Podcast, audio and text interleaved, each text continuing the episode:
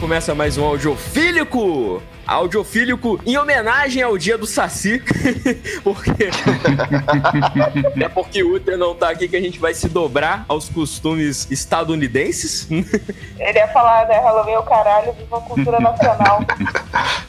Então, sem mais delongas, vamos apresentar hoje os componentes da mesa. Estamos aqui direto, nossa correspondente internacional, direto da caixa de papelão. Júlia, Júlia, como que você vai? Tudo bom, me mandaram pra Cuba, eu fui. Véspera de eleição, eu tô aqui, tá meio esquisito. Muito foda, tipo, a Júlia nossa Ilse Scamparini, né? Abemos papa. Shiva, boa noite, Shiva. Como é que você vai? Boa noite, Tarcísio. Eu, eu estou bem, querido. E você, como é que você tá? Vou bem, cara, eu vou bem. Feliz de finalmente poder tirar esse elefante branco do audiofílico do, do- da, da sala, né? Porque outro dia aí, durante uma recomendação de Júlia, ficamos eu e ela fazendo um pocket podcast sobre Halloween, né? Então eu acho que dá pra, dá pra pagar uma dívida hoje. E hoje, como convidado diretamente o suco de umbives lá do Pocilga, Lionel Leal. Boa noite, Lionel. Seja bem-vindo a esta, esta casa humilde. Puxa uma cadeira aí, pega uma gilete e come um torresmo. Boa noite, boa noite. É uma honra, um prazer, uma satisfação. E Torresmo já estava aqui, coincidentemente. Se vocês ouviram um barulho crocante ao longo da gravação, espero que, que Shiva consiga tirar. É, Ou não. É, ou não. Ou então ele acrescenta barulho de torresmo no- nos outros tudo, três né? canais pra ficar igual. né? Queria dizer, inclusive, que Lionel Leal já está em estado etílico avançado. Por quê? Porque eles, nós demoramos pra começar a gravar e ele, é, é, é, é, corretamente, não nos aguardou. Aqui tem comprometimento! Aqui tem compromisso! Entendeu? Não nos aguardou pra começar. Olha, achei uma ótima imitação, cara. Pô, parabéns. Pô, ficou boa mesmo. Aí, ó. Não sei se sóbrio ela, ela funciona, mas bêbado tá, sen- tá sensacional, cara. Me pergunta amanhã. Quarta-feira de 31 de outubro, comemoramos ou não o dia do Saci, ou o dia das bruxas, ou o Halloween, né? Essa festa que a gente finge que comemora no Brasil pra tentar se fantasiar, mas na verdade a gente sabe que se botar nossas crianças nas ruas pedindo doce durante a noite não vai prestar. e por que não comemorar essa data com a banda, né? Que fala sobre esta data ou não, né? Halloween, Halloween, a banda de power metal alemã ali da surgiu ali no, no metade dos anos 80 e até hoje, bem ou mal, tá aí representando o power metal no cenário mundial. Então, pra começar, como de praxe, eu queria que cada um falasse como chegou ao Halloween, né? Afinal de contas, é, é, é, não é. É uma banda famosa o suficiente, mas também não é o Iron Maiden, né? Então, requer alguma, alguma pesquisa chegar ao Halloween. Júlia, pra começar, você aí, onde, lá de longe de onde você está falando, mas como você, é, é, dos membros do Audiofílico, talvez possa ser a maior fã de Halloween, rivalizando comigo, diga aí, como é que você chegou no Halloween? Cara, é uma história ridícula, mas eu, eu cheguei por causa, talvez, da maior fanzete Michael Kiske, André Massa. Eu vi uma entrevista do André falando que era uma das maiores inspirações. Eu fiquei com aquela cara de bunda de quem? E aí eu fui pesquisar, fui saber quem é, o que, que ele tava falando, quem era. Caí no Pink Bubble e aí foi paixão. É uma das minhas bandas favoritas. A minha história é parecida. Eu fiz justamente o caminho, o caminho contrário. Eu conheci o, eh, primeiro o Angra, né, pela Angels Cry, e pirei. E aí alguém lá da, da cena, cena metal de Salvador, de onde eu venho, me disse, velho, se você gostou disso aí, experimenta isso aqui. E aí eu, eu tive a felicidade de conhecer já pelo Keep of the Seven Keys, salvo engano, parte 2. Ah, Aí, é, aí já comecei bem, né? Que é realmente uma influência muito clara de Angra e muito clara de muita coisa que a gente ouve até hoje. Com certeza, eu acho que o Halloween é, é seminal pro, pro heavy metal como um todo, assim. É uma das bandas que é, é, pegou o que já estava sendo feito, deu um, um toque deles, assim, e influenciou uma galera. Então, acho que a gente não teria metal, boa parte do metal, se não fosse o Halloween. Sim, com certeza. concordo. Então, eu vou passar pra minha, pra minha versão. Eu ia pular pro Shiva agora, mas eu, é eu quero, eu tenho que escalar a vergonha, entendeu? Eu tenho que deixar a vergonha maior. Então, eu conheci o Halloween por causa da Vantasia. Porque teve o Avantasia parte 1, Metal Opera. Na época eu tava ouvindo os, os metalzinhos e tal, não sei o quê. E aí falaram assim: porra, moleque, ouve isso aqui, que isso aqui é bom pra caralho. É um monte de vocalista junto. Isso é muito foda. E era na época ainda que a gente não sabia que o Kiske, né? O Michael Kiske, o segundo vocalista do Halloween, ele tava nesse álbum. Porque era numa época que o Kiske ficou brigado com o mundo e decidiu sair do metal. Só que o cara do Avantasia, né? O Tobias Sammet, conseguiu convencer o Kiske a gravar. Só que no álbum ele tá acreditado como Ernie, não tem nem sobrenome, é Ernie, né? Faixas tal, tal, tal, tal, Ernie. E aí a galera ficava nessa, caralho, mas parece muito Kiske, será que é o Kiske, será que não é e tal? Então eu fui pego nessa coisa da, da, da especulação, né, dos fãs. E aí eu fui atrás e, claro, peguei o Keeper of Seven Keys 2, né, e ouvi e eu, caralho, é, é esse cara aí que tá cantando, com certeza. E aí depois eu fui ouvir o resto e, né, como todo fã de Halloween, passei, é, é, ouvi a, o álbum do Kai, ouvi os álbuns do Kiske, é, chorei o, o, luto, mesmo com, sei lá, 10 anos de atraso, 20 anos de atraso quase do, da saída do Kiske da banda. é tipo escolhendo o professor Raimundo, né? Morreu? Morreu não! Como assim? Kiskinho saiu da banda! E você, Shiva, me diga aí, cara, qual a sua história com Halloween? É, então, o nome, sim, né, quase sempre nos anos 90 no Whiplash tinha lá uma matéria sobre o Halloween, mas eu ouvi essa semana. Nunca tinha ouvido antes. É, pra não dizer que só ouvi essa semana, eu, eu ouvi pra editar o podcast do Alice in Chains, que a Julia recomendou, né, uma música do Halloween lá, mas tirei a semana pra fazer um, um intensivão. Nunca, nunca tinha ouvido antes. Talvez Heavy Metal Hamsters, talvez, né, sim. Eagle Fly Free, porra nenhuma. Heavy Metal Hamsters. Essa é a música que eu ouvi.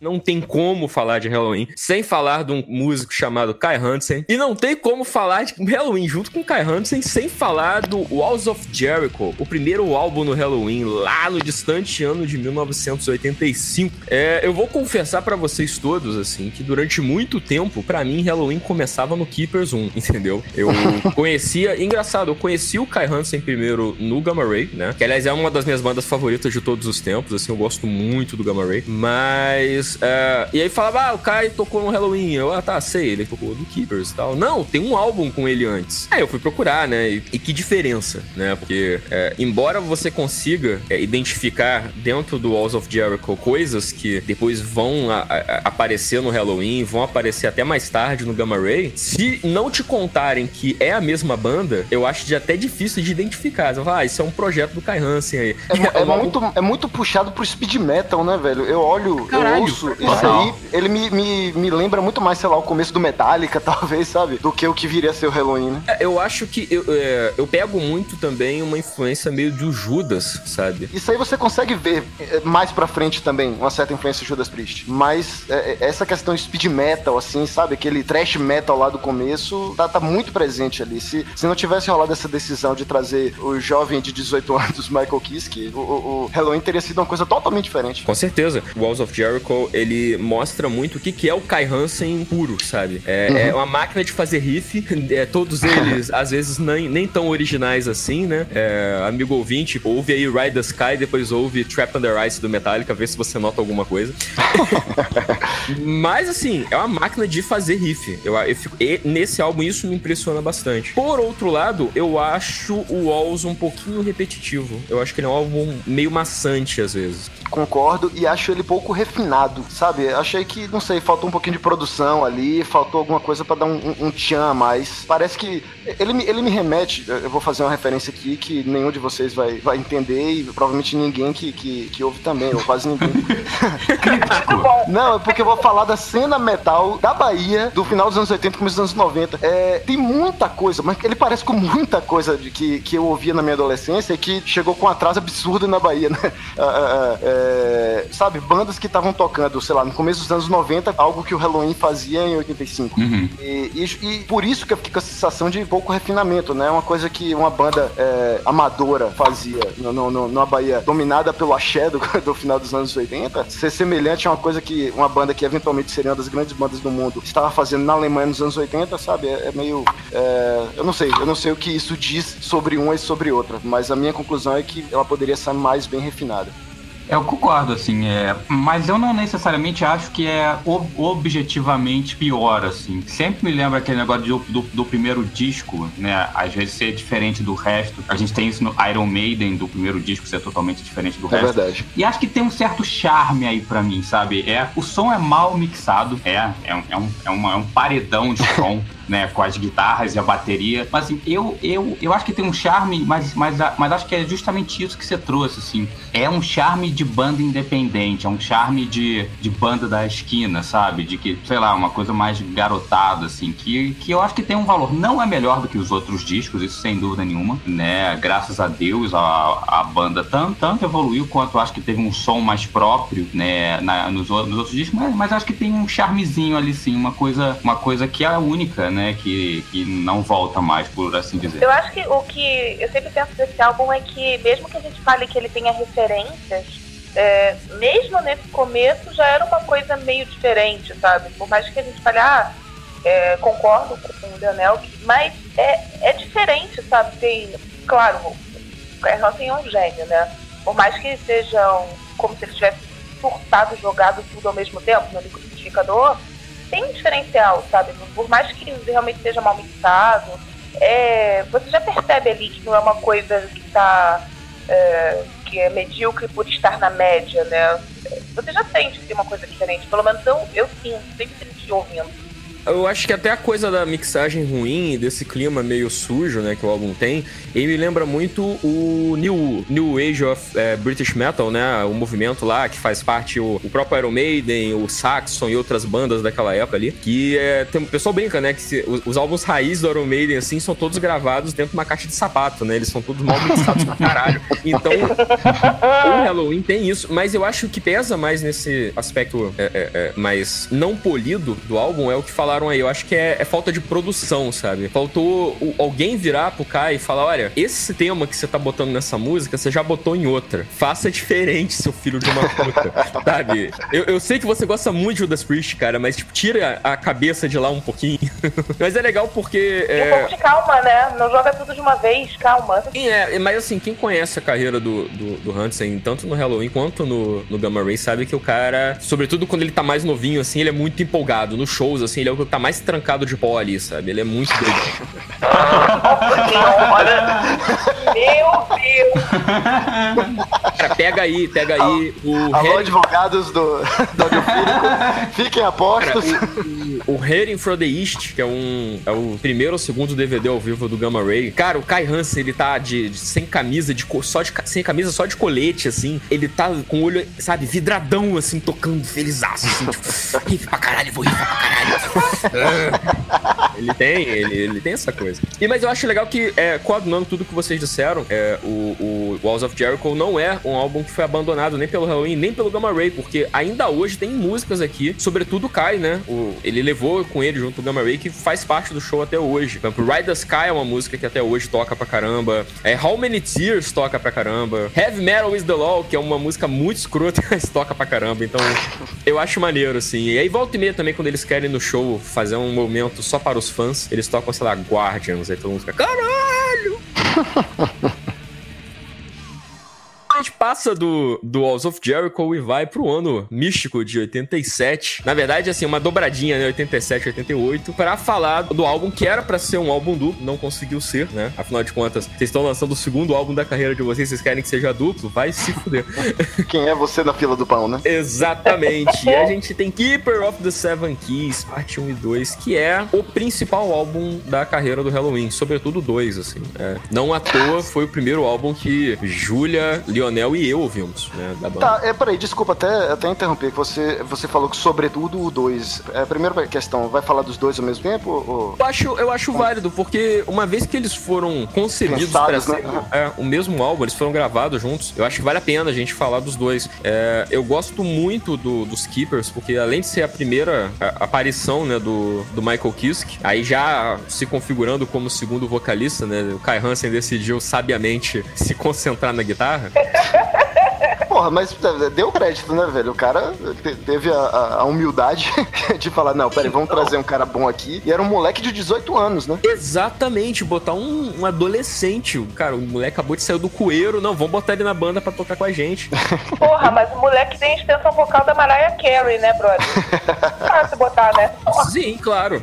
Eu, e, e, assim, e foi uma coisa, uma revolução no metal, porque desde então todo vocalista de power metal quer ser o Kisk. Né, André Matos? Eu sei que você ouve Quem a nunca gente. quis ser Kisk nesse podcast? Quem nunca quis ser Kisk? Ah, pelo amor de Deus, eu Quem nunca quis usar o- uma jaqueta de couro de franjinhas no Halloween, gente?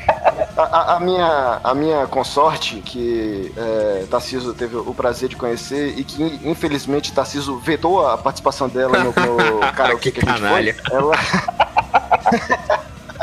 Ela, ela, ela canta, tá? Ela tem, tem lá a sua noção vocal, já fez parte de coral e tal. E... Mas ela detesta heavy metal. Hoje, fazendo meu dever de casa é, pro audiofílico, pois, como já dito aqui anteriormente, aqui é compromisso, aqui tem comprometimento. Eu tava ouvindo no banheiro, ela bateu na porta e falando assim: o que, o que é isso?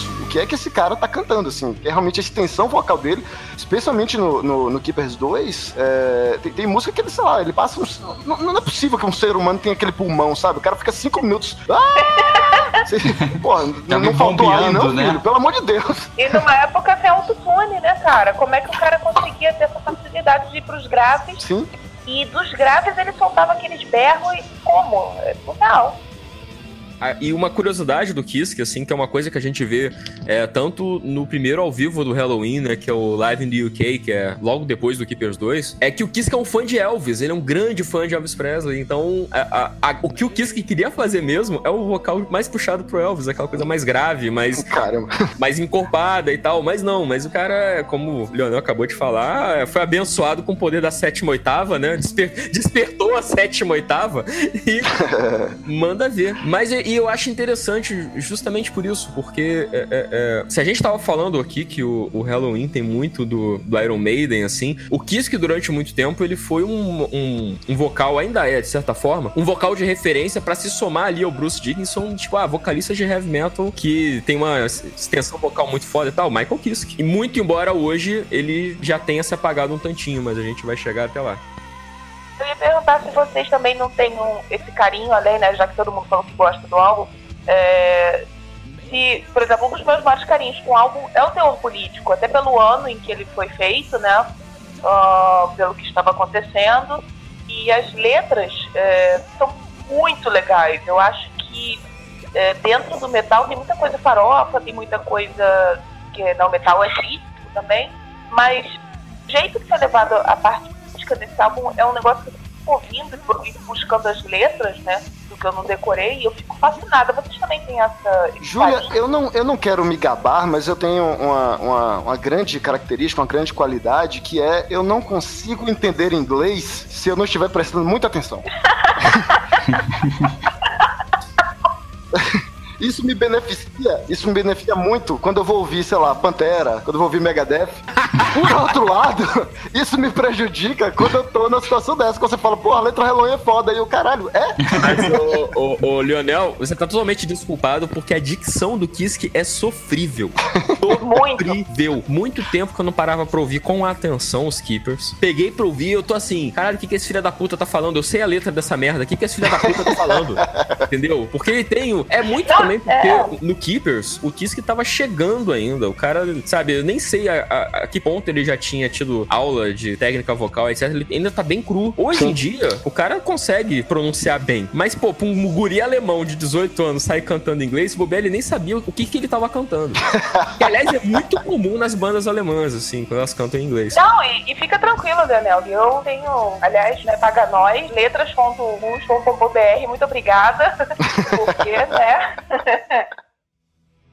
Mas acho que isso é válido, assim, é, eu, só, eu só entendi lendo as letras, não vou, não vou dizer que eu, que eu entendi de, de outra forma, mas assim, lendo as letras, as, as letras são, por incrível que pareça, muito boas. É, assim, elas são bem rimadas, elas seguem uma métrica bonita. É, acho que especialmente o Keeper of the Seven Keys, né, que, que leva o nome do álbum, é, é muito bonitinha, assim, é muito bem feita, tem isso que é de fantasia, é bem temática, então concordo, assim, eu acho que tem um, é, eu acho que por baixo dessa brincadeira, digamos assim, né, que eu acho que essa é a impressão que o Halloween muitas vezes me, passa, de, de- de ter um quê de brincadeira, é, tem uma galera muito competente, né?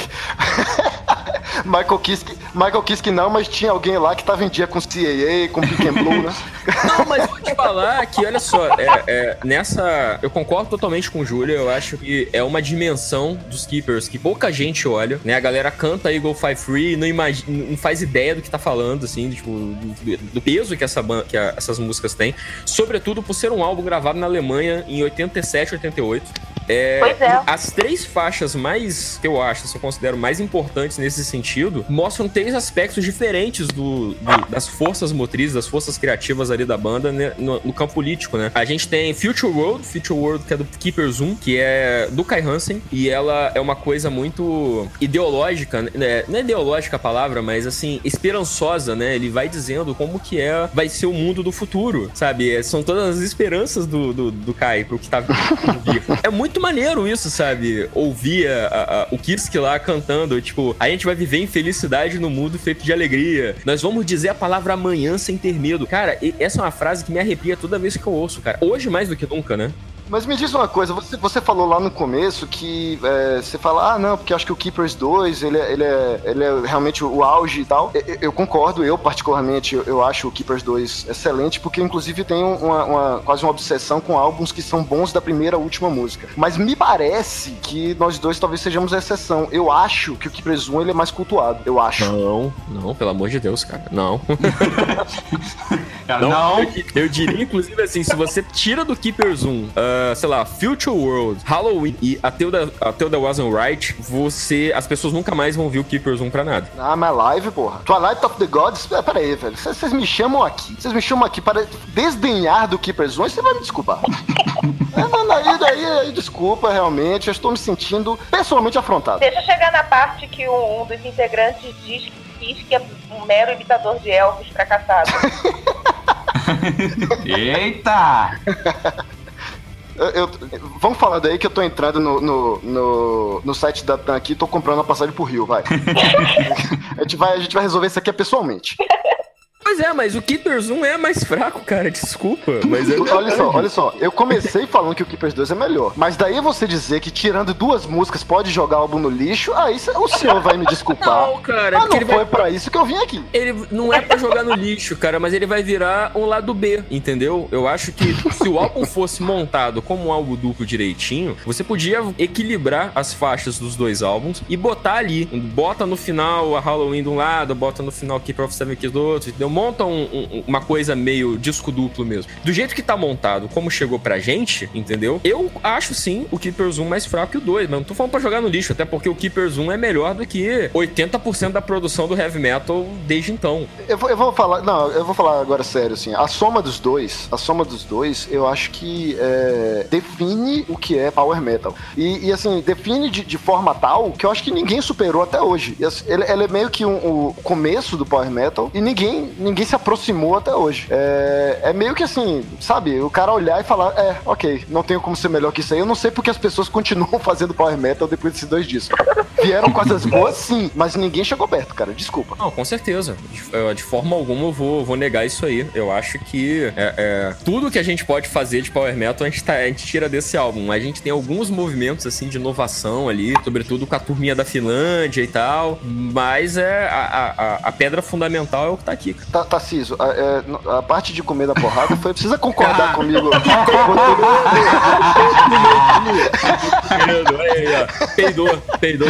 Quem disse, quem disse que baiano não peida também, ó. Peidou também, ó. Não, cara, você já tá aí concordando comigo. Não, que isso não, cara. Você tem direito à sua opinião, sacou?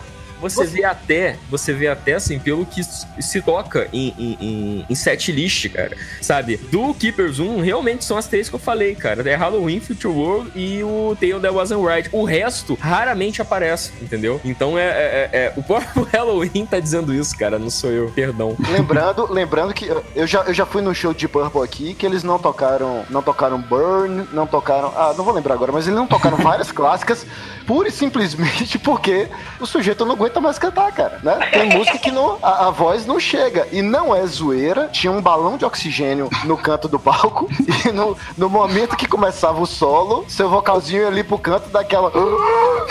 pra, pra aguentar a, a segunda metade da música, mas... É, as outras duas faixas que tem um teor político muito bacana é Eagle Fly Free, que já é do ICAF, então já é, tem uma outra pegada, não é essa coisa esperançosa e felizinha do Kai Hansen, já é uma coisa mais gloriosa, né? A imagem da águia voando livre é, é uma coisa que é bem poderosa, tanto que é uma música que é um hino do, do Power Metal até hoje. E por fim, a gente tem o We Got The Right do Kisk, que é uma faixa lindíssima, que é a composição dele. É a, é a única, inclusive, na parte 2 do Keepers, que é do Kisk. E que é, é puro suquinho de, de, de energia adolescente, de esperança adolescente, porque nós temos o direito e temos que lutar por isso, etc. E é belíssimo, assim. Olhando em retrospecto, Júlia vai me matar, eu acho um pouquinho piegas. Mas é muito bonito, cara. É muito bonito. É um guri. Até porque, sabendo que o Kisk, menos de 10 anos depois, vai se decepcionar com o mundo, chega a ser até triste. Olha só, você é o tipo de pessoa que tava no karaokê comigo e começou a tocar o Wind of Change você começou a chorar. Então você não pode falar nada de piegas, nada de tá comparando o Wind of Change com We Got The Right. Caralho! mas é óbvio, cara, mas é óbvio, você não pode comparar as duas músicas. Nem vem, entendeu? Nem vem, nem vem. Isso eu não vou deixar nesse programa, não. Eu queria, eu queria fazer um parênteses aqui para avisar um amigo ouvinte que eu já sugeri em mais de uma oportunidade fazer um audiofílico no qual eu demonstrarei por A mais B que todas as músicas do Scorpions foram melhoradas pelo Calcinha Preta e ou outra banda de forró. e no entanto, essa minha sugestão foi recusada e refutada todas as vezes pelos membros dessa mesa. Isso precisa ser dito aqui, eu não tenho rabo preso não. Eu acho que agora você já descobriu quem está vetando isso com chorar no karaokê Ah, vai se fuder! Vai se fuder! Isso no grupo que vocês fazem parte também, seus bosta. Vai se fuder. Porra. Mas olha só, eu vou entrar na defesa. Não acho que seja pieguice, eu acho que é pureza. Eu acho que. Ai, caralho. Baixou Gonzaguinha. Vai lá, fala aí. Baixou, baixou. Cara, eu acho que toda. Porra, isso vai ser foda de falar porque eu vou me fuder com todo mundo, mas política é de decisões políticas e sobre o futuro do mundo. Eu acho que sempre recai nessa coisa muito, muito, muito básica. Assim, ah, não, agora o muro vai cair é, e nós vamos ser livres e o mundo vai ser muito melhor. Não, querido, vai continuar a mesma bosta. A diferença é que diminuiu 10% da bosta, né? Diminuiu 10% aí, o mundo continua a mesma merda. A gente mudou uma partezinha dele. Mas acho que quando, quando você tá muito envolvido com política, cara, é, como eu sinto que a banda estava nesse momento, né? Eagle Fly Free é o maluco falando, então, não quer dizer que seja ilegal que você não possa fazer. Eu acho que você deveria fazer, né? Porque a liberdade é mais importante que isso. É, eu, eu, eu acho que recai nessa coisa, assim, meia. Talvez boba, né? Tal, talvez infantil, mas assim, pura, talvez né? Piegas. talvez piega, mas eu acho que tem o contexto. ah, porra! mas, mas, mas, acho que por isso que se justifica. Eu acho que tem uma importância política que justifica essa pieguice, por assim dizer. Não, eu, eu concordo. É, é, importante. É, mas ainda é uma composição de um guri de 18 anos, sabe? Eu não tô tirando o valor disso. Eu tô falando que eu, como adulto, entendeu? na, na um pouquinho, um pouquinho mais distante dos 18 anos do que eu gostaria, eu não consigo ouvir e não, e não até mesmo me, me, olhar em retrospecto e pensar no meu eu de 18 anos, que ouvia o We Got The Right, assim, empolgadíssimo, e o meu eu de 30 que ouve o We Got The Right fica meio tipo, ah, legal, é, são sentimentos bons, mas não é muito por aí que a banda toca. Tipo, calma, calma. Continua assim, mas calma. Bom, é, Agora que a gente falou dos, dos discos que importam, encerrou aqui? Vamos para as recomendações? Caralho! Não!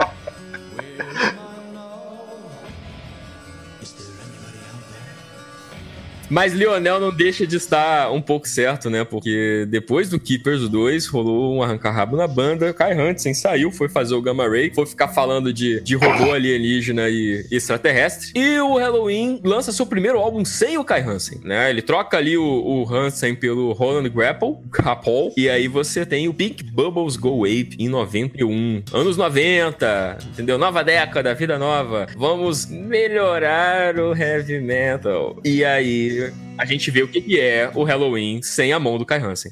Pô, eu vou ser o do contra, mas eu gostei do álbum, cara. É, primeira coisa, eu acho que eu reconecto uma, uma coisa que o Lionel falou, assim, esse álbum ele é dos anos 90, mas para mim ele, ele parece vir direto dos anos 80. Ele tem esse espírito oitentista, na minha opinião, cagado. Assim. E tem esse álbum próximo, Shiva, eles parecem muito algo que tocaria nos filmes da Sessão da Tarde, sabe?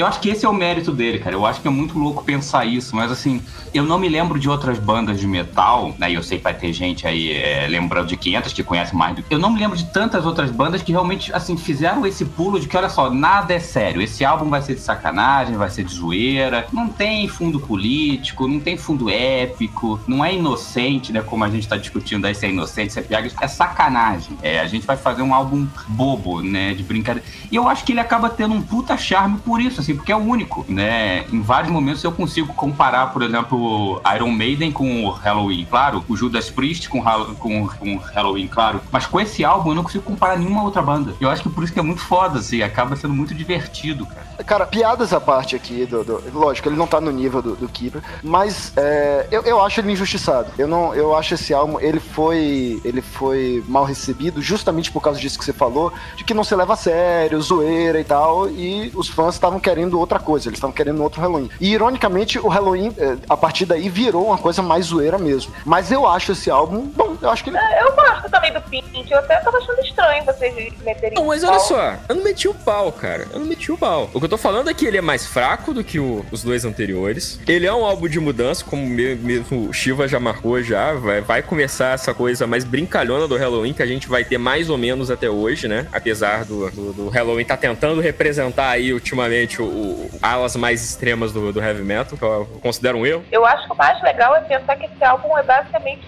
Ele tá na entrada do grunge, né? Ele é de 91. Então ele é basicamente a, o símbolo da morte da alegria. A alegria morreu com o Pink Bubbles, entendeu? Depois veio a galera do grunge.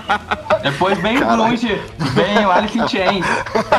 É, porque o Alice in Chains ouviu o Pink Bubbles e falou, galera, podemos ficar depressivo agora, hein? Morreu, morreu a alegria ali. Exatamente. A ousadia e a alegria morreram ali. Só foram resgatadas depois pelo Thiaguinho.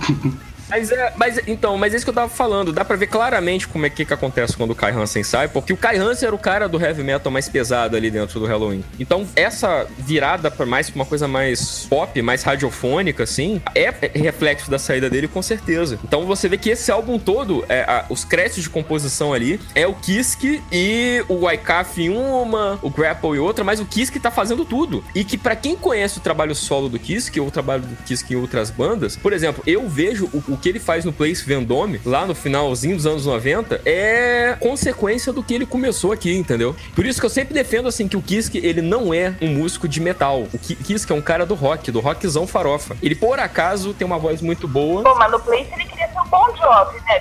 Ele queria ser um bom job. Ele. Então, ele não é o cara do rock, ele não é o cara do heavy metal, entendeu? Ele não tá afim de riffs intermináveis, solos intermináveis, etc. Não, ele quer fazer uma coisa mais descompromissada. Eu acho que é por isso que ele vai sair do metal ali no final do, do, na metade dos anos 90, né? O álbum seguinte, que é o Chameleon, que é de 93, embora tivesse sido gravado em 92, que é um álbum muito complicado. Primeiro porque ele é ruim, né? Ninguém vai querer defender esse álbum, né? Pelo amor de Deus. Não, quando, quando vocês forem depositar na minha conta a, a grana por participar aqui do podcast, vocês colocam adicional de insalubridade. Eu tive que ouvir essa merda do começo ao fim. Vocês vão me desculpar, né? Mas puta que pariu. E é um álbum, e é um álbum muito caro porque é, é, foi o álbum que matou o baterista do, do Halloween, literalmente, né? Caralho. É, porque o álbum foi uma. Foi, foi muito mal de venda, ele foi muito mal de crítica. E o Kiss que saiu da banda. Na verdade, o Kiss não saiu da banda, né? O Kiss e o baterista eles foram demitidos pelo Halloween. E aí o Kiss foi fazer, foi fazer outra coisa, né? E o Ingo, o Ingo Schuttenberg, que era o, o, baterista do Halloween, ele se matou. E isso caiu muito mal na banda, assim. Todos eles se sentiram muito mal com isso, porque ele era um cara querido, mas ele já tinha problemas antes, assim. Eu acho que é, ele teve um. Não sei se ele teve uma lesão cerebral, ele teve uma doença que ele nunca mais voltou a ser a mesma pessoa. Mas ele já tava passando por problemas graves e essa foi o, o golpe na vida dele e o cara foi, né? É, uma coisa que meu irmão me chamou a atenção desse. Aliás, por sinal, Jordan, um abraço. Uma coisa que, que ele me chamou a atenção é, assim, que se existe alguma coisa para se falar bem desse álbum, pelo menos como a título de curiosidade, é que ele é um álbum de metal que tem metais. Eu não lembro de nenhum outro. Eu não lembro de nenhum outro que, que, tenha, que possa ser, ser dito isso. Vocês conhecem algum? Boa pergunta, que eu, que eu lembre de cabeça, não. A título de curiosidade, pelo menos ele vale. E também, sei lá, como exemplo do que não fazer, acho que ele também. Esse, esse álbum aí, muito mais do que o, o Pink Bubbles, eu, eu acho que sim. Ele parece uma coisa que, sei lá, tocaria no Tira da Pesada 3, sabe? Aquele, ah, sim, aquela continuação de um filme da Sessão da Tarde que, que ninguém viu. Que ninguém pediu pra ter essa continuação. é que, né? Quem queria. É, mas eu acho que, cara, a gente, a gente brincou com isso da, que a Júlia falou, né? Que o, que o Pink Bubbles é o, é o último álbum feliz antes do, do Grunge chegar e tal. Mas eu acho que é justamente essa uma justificativa, assim. O Pink Bubbles, eu acho que, é, que, é, que ele é uma felicidade genuína, assim. A porra do muro caiu, caralho. Né? Em 89, os caras estavam com o cu na mão, achando que, que podia dar bosta, e o muro cai, e vem essa, essa alegria, né? A, a Alemanha, ela realmente se une, né? No, no, no ano 90, né? E, e isso justifica. Mas já em 1993, é, uniu tudo e meio que já se percebe que continuamos todos na mesma bosta, né? A crise econômica tá assolando o mundo como um todo. Então eu acho que é esse o problema. Eu acho que o, o Chameleon, ele, ele, ele parece forçado, sabe? Ele, ele, ele não tem essa felicidade que é meia boba do anterior, né? Meia brincalhona, mas, mas, que, se, mas que se justifica, assim. Eu acho que o, o álbum anterior, ele, ele, ele é um álbum de celebração por assim dizer.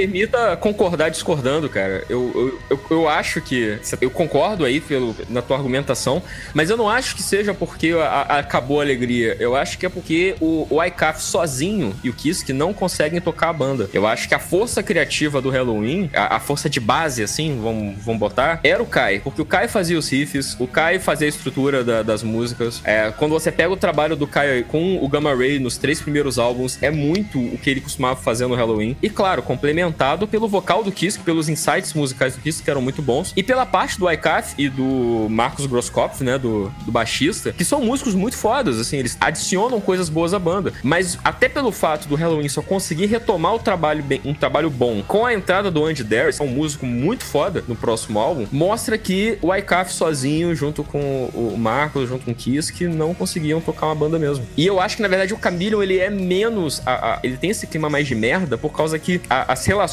entre os integrantes da banda nessa época já não eram boas, né? O Kiss já não tava mais se sentindo como membro da banda. Os integrantes que sobraram no Halloween já vão dizer que é, que é um pouquinho diferente, é porque ele era muito egoísta, ele, era, ele tava se achando muito, que inclusive isso vai aparecer no próximo álbum. E a situação toda do Ingo foi piorando, né? Então eu acho que esse álbum ele é, ele é meio que um acidente de trem, assim.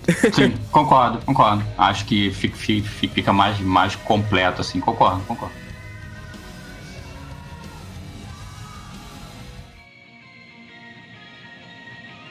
Bem, então, e aí, terminando o ano de 93, a gente entra em 94, um ano muito bom, né? Tá campeonato aí, Romário, Branco, saudades. E a gente tem Master of the Rings, o sexto álbum do Halloween, que é o primeiro a, aparecer um novo vocalista, né? O Andy Darius, que é o vocalista que até hoje tá aí tocando a banda. Que ele vem de uma banda chamada Pink Cream 69, que é outra banda alemã muito interessante, mas que não era exatamente de heavy metal, né? Era uma coisa mais um hard rock, assim, pegando pro metal, mas que foi é, é, na minha singela opinião, uma boa adição pra banda, porque desde então o Halloween tem uma, uma. trilhou um caminho muito consistente, né? Que é bem diferente do que a gente tinha até então. Então isso faz com que a gente tenha um, um cisma entre os fãs da banda, né? Tem as viúvas do Kisk e tem a galera que acha que Halloween é Darius mesmo e foda-se. O que, que vocês acharam desse álbum? O que, que vocês lembram desse álbum? Eu acho Master of the Rings um, um, um bom álbum, bom álbum mesmo. É, e assim, não, brincadeiras à parte aí, eu não sou viúva de Kisk nem nada. Eu acho o Keepers clássicos e não consigo. Eu não acho que, que Andy Darius tenha feito nenhum clássico. Não, não, não acho que o Halloween tenha feito nenhum clássico na gestão dele. Mas tem bons discos sim. E o Master of the Rings é um deles. Mas assim, não sai muito disso. É, eu acho o Master. Ele é bom, mas ele não é memorável. Tem uma música, nossa, uau, os álbuns, né? O Master é um álbum que eu devo ter escutado, sei lá, três vezes na vida completo. Eu tinha esse CD. É, e de verdade, eu acho ele bom e eu concordo com o que Tarcísio tá falando, de que, é, o, que ele costuma falar, que Andy Darius meio que abraçou essa zoeira do Halloween e, e deu essa nova cara. E verdade, é, é, a nova cara do Halloween e é, mais do que isso, é a cara mais. É, há mais tempo, que, que mais tempo ficou no Halloween, né? Assim, que isso que teve aqueles dois álbuns seminais e tal. Mas a cara do Halloween, mesmo se você contar por tempo de, de trabalho lá, é, é, é ele. E sim, diante disso, ele é um bom álbum mesmo.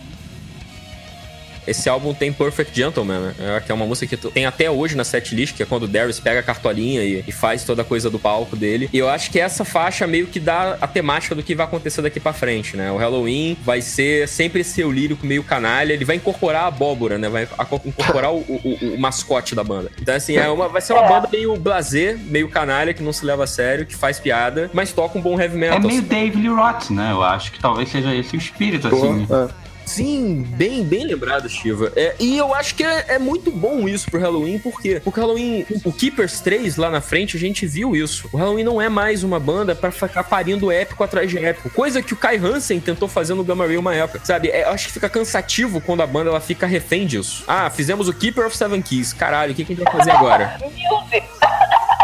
Music! Desculpa, gente. Exatamente. É, eu acho muito bom que a banda seja assim: olha, eu sou uma banda de heavy metal, a gente toca música de heavy metal. Se você quiser ouvir o Keepers, pega lá e ouve, cara. É um ótimo álbum, sabe? Agora, com que a gente botou o Keepers volta na banda, a gente pode tocar isso no show. Mas não é mais o que a gente tá afim de fazer, cara. Desculpa. The Game Zone é uma música que eu acho simplesmente divertida, pra caralho, assim. Uhum. E, e, tem o, o, o, o solinho de, de videogame. é muito bom. Se você gosta ou odeia o Ed Guy, agradeça ao Master em diante porque Ed Gaia é o puro suquinho. O Halloween era dela. Não só Ed Gaia, como outras bandas, né? Mas o Ed Gaia acho que é o filho oficial dessa era dela. Com certeza. O Ed Guy, na verdade, ele faz exatamente o caminho do Halloween, né? Assim, o primeiro álbum do, dos primeiros dois álbuns do Ed Guy, eles são. Tem, eles tentam ser muito épicos, porque o Tobias, quando ele começa a fazer o Ed Guy. Quem não sabe, Ed Guy é a banda do Tobias Sammet, que é o mesmo cara da Avanteza que eu citei lá atrás. O Tobias, ele, ele começa o Ed Guy muito novo ainda ainda, né? Com 17, 18 anos, ele ainda tá naquela coisa do fã. E depois ele manda um Halloween mesmo, tipo, foda-se, eu quero me divertir, eu tô aqui para ganhar dinheiro, me divertir, tocar música. Até que é épico, sei lá, ver se o Malmsteen tá afim de fazer alguma coisa para você. vamos, vamos zoar.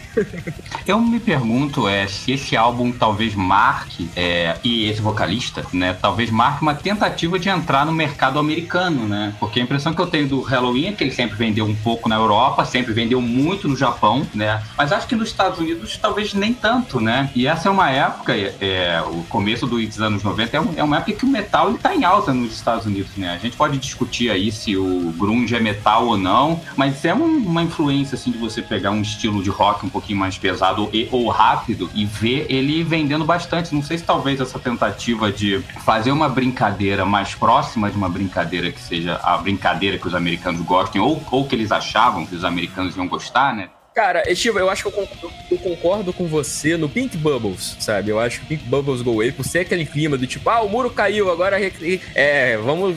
A economia vai crescer de novo. Viva o capitalismo! Vamos tocar na rádio pra caralho, vamos fazer esse álbum aí. Eu acho que é mais nisso. Eu acho que nesse caso, é muito da personalidade do Darius junto com o Wyckoff, sabe? Que o Wyckoff sempre foi muito é, é, é, blazer pra caralho, entendeu? Ele sempre foi muito babaca. Ele é ah. é tipo um Joe Perry mais babaca ainda, sabe? Então. É.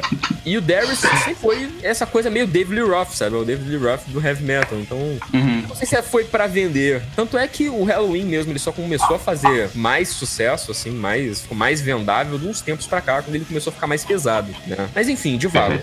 De qualquer forma, depois desse álbum, a gente vai ter a fase Darius, né? Logo em seguida, a gente vai pro Time of the Oath, que é um, um álbum muito grande, tido por muitos, inclusive aqui os, alguns dos participantes deste programa, como o melhor álbum da fase Darius. E assim, a exemplo da banda, né, que a gente tá falando, a gente também vai dividir este programa em duas partes, né? Esse aqui é o podcast especial Halloween, parte 1. e depois você ouve o parte 2. E aí vamos ver se, se vai acontecer aí o que eu estava dizendo, né? Se a parte 1 vai ser pior que a parte 2. Ou se o Leonel vai ficar putinho comigo também e dizer que esse podcast é melhor que o outro. Não prometo nada. Mas então é isso, galera. Então da próxima vez que a gente se encontra, a gente vai falar só da fase Darius, né? Time of the Oath até My God Given Right e agora com a turnê Pumpkins United, né? O Halloween vai voltar a ter Michael Kiske e Kai Hansen na sua formação, né? Como é que funciona uma banda com três guitarristas e dois vocalistas, indo além do que o Iron Maiden jamais sonhou? a gente se encontra lá. E para terminar, é, eu gostaria que os meus colegas de mesa, né? Uma coisa que assim não foi combinada, então é para fuder com vocês mesmo. Cada um de vocês, vamos lá, escolhe um álbum dos que a gente falou até agora e faz uma última defesa em, em um minutinho. Que para assim, dois, é o melhor. Tchau. o que, que você, você, você, o que, que você recomenda? O que, que você acha que esse álbum é bom? E já que Lionel começou na babaquice. é minha especialidade. Keepers 2, o que você recomendaria o Keepers 2 para alguém hoje? Eu recomendaria, eu compraria um carro usado desse álbum. Eu acho ele. Cara, ele é um álbum que eu comentei aqui ao longo do programa, que são raros os álbuns que, ele, que são bons da primeira à última música. O Keepers 2 é um desses álbuns, tá? Talvez ele, sei lá, We Got the Right não seja um, um, ponto abaixo, como a gente comentou aqui, mas no geral ele é um álbum muito consistente, velho. Não tem, não é aquele, aquele disco que você, você pula a música, sabe? Você continua ouvindo ele e, e você vai embora. Caramba, é, quantas, quantos clássicos do Halloween e do heavy metal esse álbum introduziu, sabe? Eagle Fly Free, Rise and Fall, Dr. Stein, é, I Want Out. Porra, esse álbum é bom do começo ao fim. E como a gente falou, ele é seminal. Ele influenciou tudo que veio depois e nada que veio depois no Power Metal chegou perto. Eu quero corrigir, entendeu? Dr. Stein é tua conta, é Dr. Stein. Todo mundo sabe disso. Me diz como é que uma banda alemã canta Dr. Stein. Eu, eu... É foda, né? Dr. Frankenstein.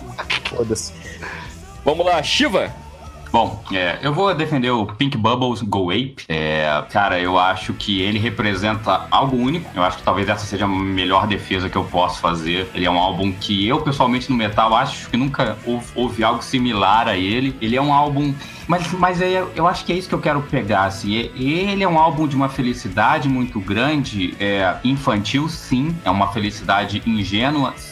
Mas é uma felicidade ingênua num momento político em que essa felicidade ingênua faz todo sentido, né? Então eu acho que ele tem esse quê de verdade na construção dele, né? Ele é um álbum é, que eu ouvi ele inteiro, assim, com um sorriso na cara, né? E, e não sei se vocês que acompanham o programa já perceberam, assim, eu sou, eu sou um cara que costuma entender mais as músicas tristes. É... E eu acho que talvez esse, esse, seja o grande valor desse álbum. Assim, ele pega esse momento de muita alegria, de muita efusividade e de uma coisa que eu sempre associei ao, ao power metal barra heavy metal às vezes, é que assim, existe no metal, acho que um lugar para as músicas de, de, celebração, né? Não necessariamente sendo épicas, assim, simplesmente músicas bobas que você canta quando você tá bêbado e tá feliz de estar com, seu, com seus amigos e, e, e, é isso, você tá feliz e, e então essa é a minha defesa, eu acho que ele é um álbum único, né? No programa anterior eu falei que o Alice in Chains tinha coisas muito únicas, eu acho que para mim quando eu penso no Halloween, esse álbum ele me brilhou os olhos porque ele é muito único. Ele não é o mais bem polido de todos, não é. Ele não é o melhor tecnicamente de todos, mas dessa primeira metade que a gente falou, eu acho que ele é um álbum que para mim é mais único e por isso ele é meio que insubstituível e vale a pena ser ouvido.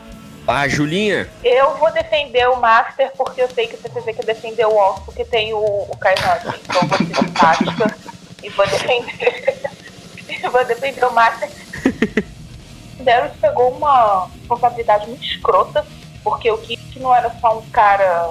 Não era só o vocalista da banda, que cantava pra caralho. Então assim, ele tava, ele tava né, entrando no lugar de um cara que é absolutamente excepcional. Porra, ele deu outra roupagem, ele deu outra cara, ele, sabe, deu a cara tapa, que já tá entrando, não só sendo outro vocal, mas trazendo essa mudança. E por mais que não seja o meu álbum favorito, eu acho, mais é, pela mudança, pela coragem, e por justamente o Darius também não ser o maior vocalista do mundo, é, faz que o álbum seja, sabe, mereça a defesa. Então, pra terminar, já que me foi imposto, né, pra defender o Walls of Jericho, eu vou defender o Walls of Jericho. Afinal, você é um hater do Keeper Zoom? Então, é, seu, seu babaquinha. Então, eu ia fazer uma parte agora. A parte que eu ia fazer é... Pô, eu deixei porque tinha o Kai Hansen, tentei ser simpática. Isso que dá, a gente tá simpática.